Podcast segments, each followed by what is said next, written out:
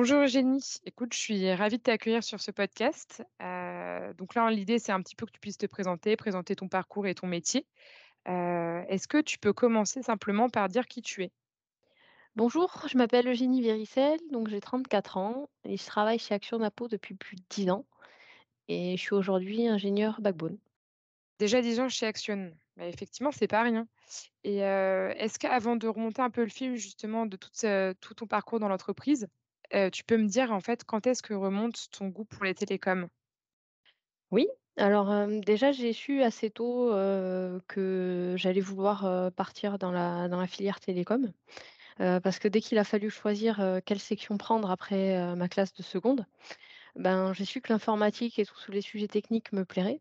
Parce que mon demi-frère, de 15 ans de plus que moi, travaillait déjà dans l'informatique. Donc je me suis je me suis orientée là-dedans assez naturellement. J'ai donc passé un bac, technologique, puis un BTS informatique de gestion, option administration et sécurité des réseaux. Ensuite, j'ai terminé mes études par une licence pro réseau et télécom en alternance et j'ai pas regretté ce choix. Oui, effectivement, donc tu baignes dans les télécoms depuis un moment, c'est quasiment familial. Et et comment tu es arrivée chez Action du coup? Et bien, après mes 3 années d'études et puisque j'avais déjà mis un pied dans le monde de l'entreprise, heu, bah, j'ai souhaité rapidement entrer dans la vie active. J'ai signé donc en 2009 mon premier CDI chez Action Napo, au NOC. Alors le NOC, je pense que c'est pas un terme qui parle à tout le monde. Est-ce que tu pourrais nous expliquer ce que c'est? Alors le NOC signifie Network Operation Center. En français, c'est un centre d'exploitation réseau. C'est un petit peu comme une tour de contrôle, mmh, qui a pour objectif de surveiller en permanence les performances, la la santé d'un réseau et d'en assurer son fonctionnement continu, mmh, à un niveau optimal. C'est un endroit où donc les techniciens ont une visibilité totale sur le réseau. Ça leur permet de détecter quand quelque chose ne va pas et donc de prendre les mesures, nécessaires pour prévenir les problèmes ou bien alors les résoudre rapidement, mmh, quand le problème se manifeste. Le NOC est composé, d'un service de production, de services techniques, clients, raccordement, heu, d'un service qualité, d'une supervision, d'un support niveau 2 et ils sont en quelque sorte les plombiers du réseau. Ils mettent en place la tuyauterie avec l'aide, de toutes les équipes sur le terrain et s'assurent que cette tuyauterie fonctionne bien, qu'il y a pas de fuite ou de coupure. Concrètement, dans les bureaux de Pau, il y a une centaine de personnes qui gèrent l'ensemble du réseau d'Action en France et les réseaux tiers qui ont été confiés en exploitation à Action. Et c'est vrai qu'on peut le dire, le NOC, donc ce centre d'exploitation, c'est quand même aussi un peu le cœur du réseau d'Action. Donc c'est vraiment important et c'est là qu'Action a fait ses débuts, heu, depuis 2003. Donc heu, merci pour toutes ces explications, c'est hyper complet et heu et toi, au sein du NOC, quel était vraiment ton rôle?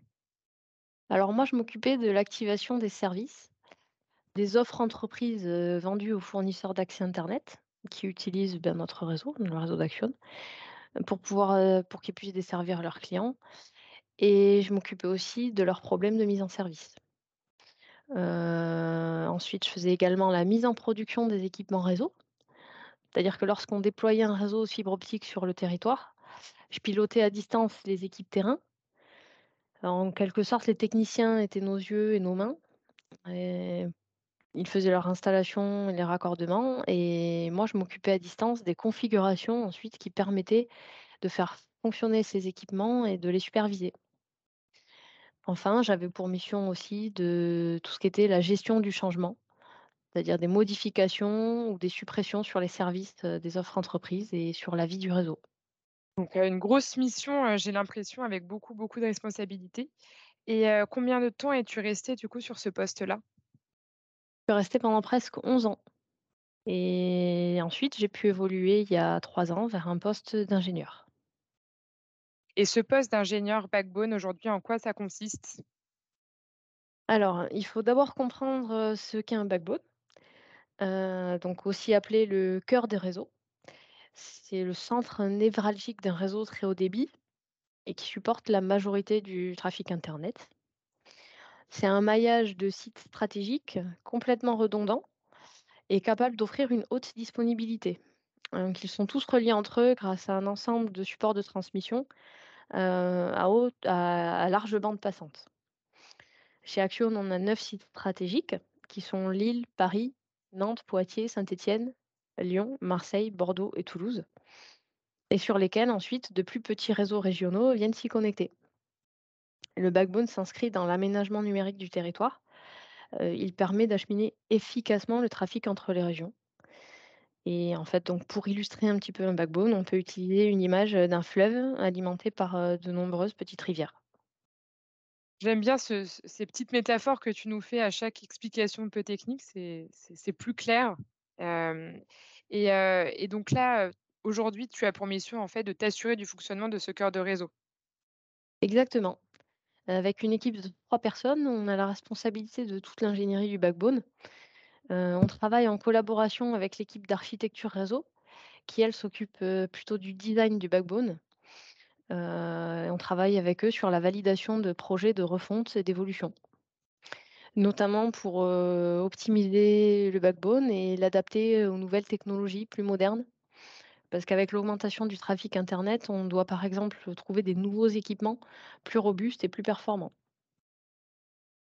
Donc en fait, finalement, tu travailles toujours un peu au sein du NOC puisque c'est finalement gérer le le cœur du réseau? Alors non, je suis toujours basée dans les locaux d'Action Napo avec eux, mais mon travail, il est plus en amont. Le NOC, en fait, est client de l'ingénierie backbone. On doit leur fournir des solutions fonctionnelles à déployer sur le cœur de réseau, pour qu'ils soient exploitables de façon optimale. D'accord et qu'est-ce qui aujourd'hui, du coup, te plaît dans ton travail au quotidien? La technique, dans les phases de validation, de conceptualisation, je suis obligée d'aller au fond des choses. Je dois maîtriser et approfondir tous les aspects techniques. Ça passe par le biais de certifications, par exemple et donc j'apprends en permanence. Ça fait presque 14 ans que je suis chez Action et je continue encore d'apprendre. Hem, par exemple, dans notre projet de refonte du backbone, ben, je découvre, je dois assimiler, maîtriser de nouveaux protocoles de communication et donc de nouveaux équipements, qui évoluent.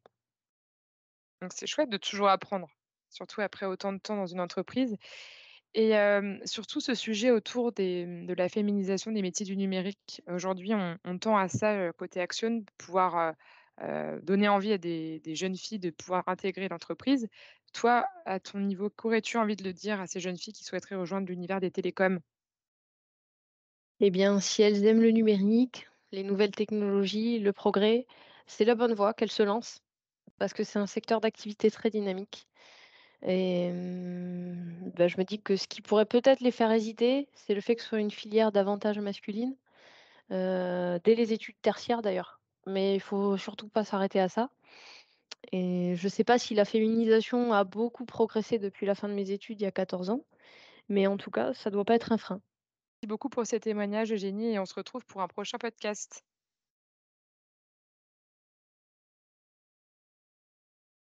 Merci d'avoir écouté ce podcast. Si vous avez apprécié, n'hésitez pas à partager et à vous abonner. Et pour plus d'informations, retrouvez-nous sur action.com. À bientôt!